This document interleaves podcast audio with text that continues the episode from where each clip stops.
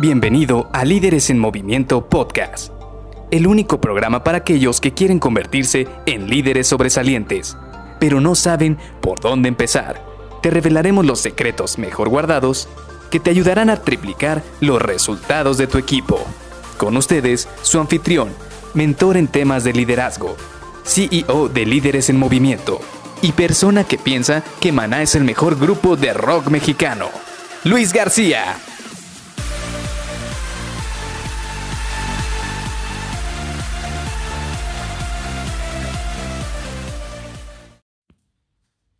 Hola, ¿cómo estás? Soy Luis García y te doy la bienvenida a Líderes en Movimiento Podcast.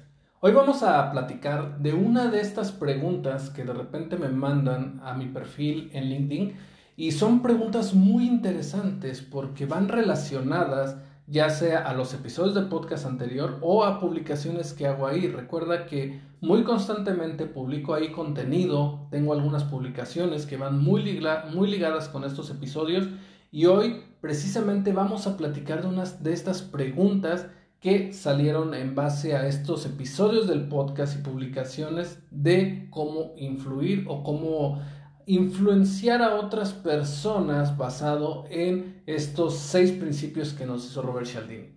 Y entrando precisamente en materia, esta pregunta me decía si era posible influir en las personas a través del entorno físico que hay alrededor. Es decir, lo que nos rodea, ya sea los muebles, los olores, la vista, todo esto. Y si esto le aportaba un ingrediente más para poder motivar a las otras personas a tomar una decisión o hacer algo de alguna manera que nosotros creamos que le va a ayudar o beneficiar a esta persona.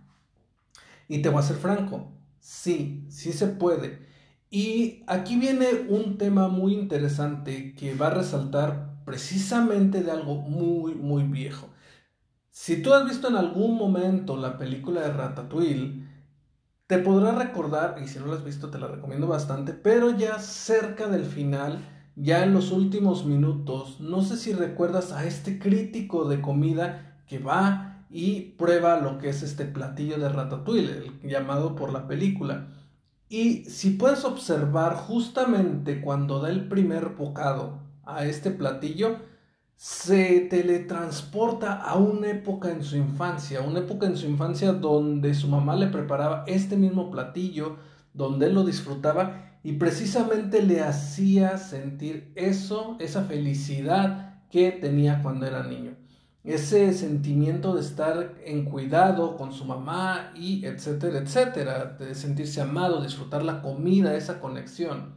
Y esto fue a través de probar un platillo, a través de los olores, de la consistencia, al haberlo disfrutado en ese momento y le trajo buenas memorias. Precisamente esto también lo podemos aplicar en nuestro día a día en la organización.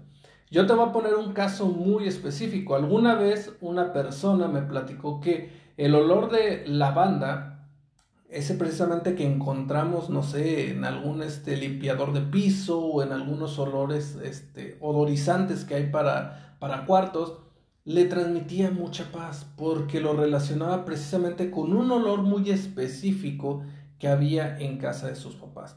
Entonces, cuando llegaba a un lugar donde tenía este olor a lavanda, esta persona se sentía muy en calma, muy tranquila y lo podías ver en su cara. Incluso si alrededor había una situación de estrés, si había muchos pendientes y mucha presión, cuando le llegaba ese olor a lavanda, como que balanceaba esa situación y ya no se sentía tan estresada. Y prácticamente de esta manera estás observando, puedes intuir hacia dónde va ese principio. Este principio precisamente es identificar esos olores, esos adornos, ese, esa manera en el entorno en el cual incluso la música que puedes tú modificar o ayudar para que una persona que está alrededor tuyo se sienta mucho mejor, se sienta menos estresado, se sienta más este, en confianza contigo mismo e incluso si en algún momento esto nos sirve quizás para bajar un poco el estrés de las personas, es altamente efectivo. Obviamente para poder llegar a este punto tuviste que conocer a la persona en cuestión, la persona con la que vas a estar platicando, con la que vas a estar dialogando, incluso con la persona con la cual vas a atender cierta situación. Pero, créeme, este es uno de los factores más poderosos a la hora de querer generar influencia. Pero, como también te lo digo, tienes que haber conocido a la persona. No llega de la noche a la mañana. Si tú te pones a pensar para que a mí me pudieran contar que el olor de lavanda estaba relacionado con una situación familiar ya muy añeja, tuvo que pasar bastante. Tuvimos que habernos conocido, tuvimos que haber trabajado durante bastante tiempo, tuvimos incluso que haber tenido ciertas sesiones de, de conocimiento en el cual viéramos en qué, cómo nos desempeñábamos, cómo platicábamos, cómo aterrizábamos ciertos problemas y hasta después vino ese proceso en el cual me empezó a revelar ciertas cosas que eran muy personales.